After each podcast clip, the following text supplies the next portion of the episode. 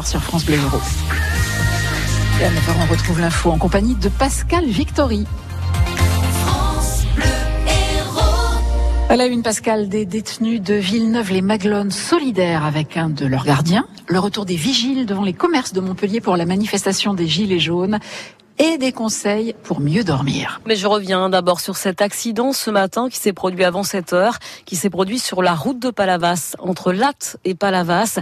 Deux piétons, deux jeunes, un jeune homme de 25 ans et une jeune fille dont on ne connaît pas l'âge ont été percutés par une voiture. Ils sont très grièvement blessés. Les circonstances de cet accident restent à être déterminées.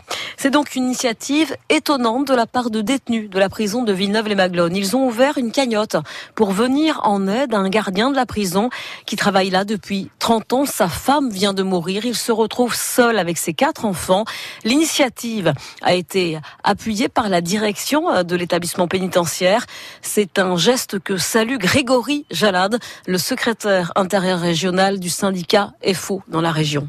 En 24 ans d'ancienneté, je n'ai, c'est la première fois que je suis confronté à ce style d'opération émanant de détenus. Hein, on a coutume de dénoncer à juste titre euh, les agressions dont euh, que subissent les personnels pénitentiaires. Nous nous devons aussi de souligner les comportements positifs des personnes détenues lorsque celles-ci montrent de la reconnaissance envers les personnels pénitentiaires. Nous côtoyons euh, des personnes détenues pendant des années, des années. Ça crée des liens, qu'on le veuille ou qu'on le veuille pas. Donc forcément, euh, Étienne, on voit par cette opération-là qu'il bénéficie de vraiment de beaucoup de sympathie de la part euh, d'une frange des détenus, voire de la grande majorité. C'est quelqu'un de très respectueux et de très respecté dans ses pratiques professionnelles. C'est quelque chose qui me fait énormément plaisir euh, pour lui, qui vit des moments difficiles en cette période. Les pompiers sont intervenus au cours de la nuit à Soubès, au-dessus de l'Odève, pour un incendie dans une maison individuelle. Le feu qui a pris dans la toiture. Les deux habitants étaient à l'extérieur quand les pompiers sont arrivés. Ils ont été mis en sécurité. Un chauffeur routier a été arrêté pour vol de carburant avec son comparse. Il siphonnait les autres camions sur l'aire de Fabrec de l'autoroute A9. Ils ont été pris en flagrant délit. Ce routier avait déjà été condamné pour des faits similaires commis à Valence.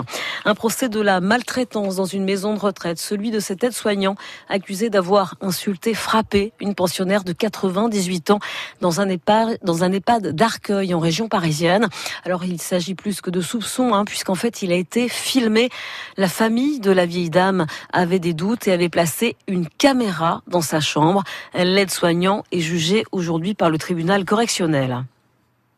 La Chambre de commerce et d'industrie de l'Hérault a décidé de remettre en place son dispositif de sécurisation des commerces du centre-ville de Montpellier pour demain samedi, un jour de mobilisation et de manifestation des Gilets jaunes. Comme le 16 février, 130 vigiles seront donc positionnés devant les commerces toute la journée pour rassurer les commerçants. Mais le sont-ils vraiment? Centrine a un commerce rue de la Loge. Ce plan, en fait, euh, c'est il y a quelqu'un qui fait quelque chose pour nous. Alors c'est ce que c'est, ça donnera ce que ça donnera. À part Monsieur Deljari, on n'a personne autour de nous. Là, c'est une guerre. Faut appeler un chat un chat. On va pas nous parler de mouvements sociaux. Vous avez vu ce qui s'est passé sur les Champs-Élysées. À partir du mercredi, on a la boule au ventre de ce qui va se passer. On passe notre vie à se faire insulter. On voit des situations dramatiques dans les rues, des bagarres qui éclatent. Euh, il y a des anarchistes qui viennent faire des tags sur des vitrines pour qu'après le chef des casseurs viennent passer. Là, toutes les infos que l'on a sur samedi, ils viennent pour casser, on le sait. Et les gilets jaunes, alors il y a des pacifiques, mais il y en a maintenant, ils en ont tellement ras-le-bol. C'est des gens qui se sentent méprisés. Eh bien, puisqu'ils se sentent méprisés, ben, ils disent foutu pour foutu, on vous entraînera tous dans la galère. Ils n'ont plus rien à perdre non plus. Je vous dis, on finira tous à la soupe populaire. Ces 130 vigiles seront présents de midi à 19h30. C'est la CCI qui paye 20 000 euros.